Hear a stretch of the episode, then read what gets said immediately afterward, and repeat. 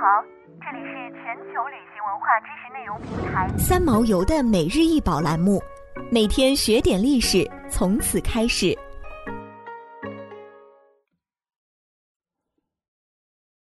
粉彩荷花西杯，长十九厘米，宽十三厘米。杯子器型为粉彩荷花式，以粉彩式花瓣，淡绿釉饰花梗。杯子内底上脉络清晰的花瓣间有一小孔，与花梗相连，花梗中空，作用相当于吸管。花梗背面。书有“大清光绪三十四年安徽太湖附近秋操纪念碑”字样。这是一只秋操碑，是光绪年间为纪念清军秋季操练而特制的纪念碑。所谓秋操，是指秋季军事训练。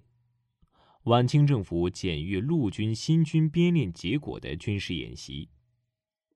在经历了甲午战争与八国联军侵华的惨败后，清廷终于认识到，要想在内外交困中继续生存，就必须编练新军，实行军事现代化。从光绪三十一年到光绪三十四年，清廷共举行过三次秋操，第一次在河北河间举行，第二次是河南彰德秋操。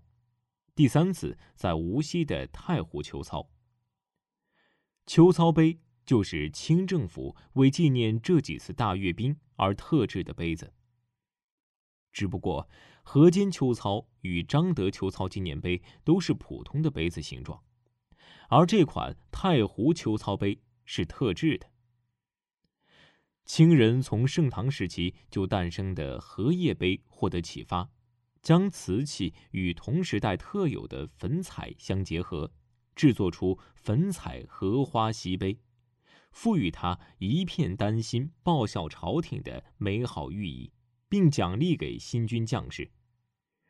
这款看上去应该是文人墨客岸上清玩的器具，就变成了陆军练兵纪念品，风格迥然不同，有失庄重。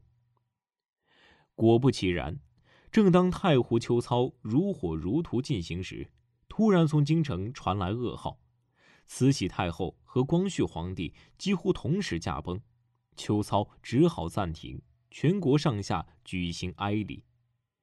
正当朝野震动、人心惶惶，安庆传来兵变消息，这是著名的安庆马炮营起义。虽然起义没有成功。但为以后的辛亥革命累积下经验，而粉彩荷花西杯则作为见证了一段历史而流传下来。想要鉴赏国宝高清大图，欢迎下载三毛游 App，更多宝贝等着您。